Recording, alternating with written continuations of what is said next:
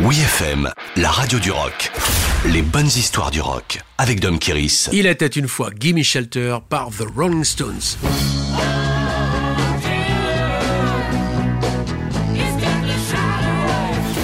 Sorti le 5 décembre 1969, Let It Bleed, le huitième album des Rolling Stones, est un disque charnière. C'est au cours de son enregistrement que Brian Jones se fait évincer du groupe qu'il a créé. Sans apparemment de cause à effet, il a été retrouvé noyé dans sa piscine le 3 juillet, alors que son remplaçant, le tout jeune Mick Taylor, doit être présenté officiellement deux jours plus tard lors du concert de Hyde Park à Londres.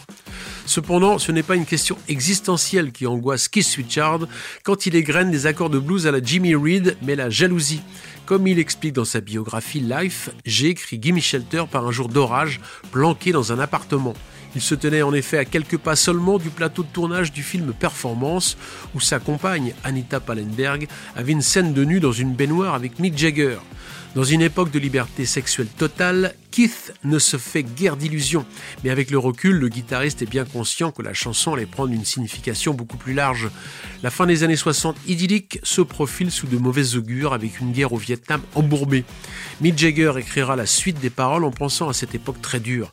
C'est une chanson de fin du monde, vraiment c'est l'apocalypse.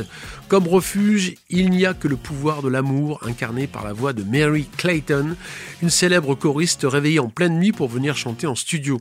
La puissance de sa finalise l'une des plus grandes chansons des Rolling Stones, captée au cœur de la tourmente.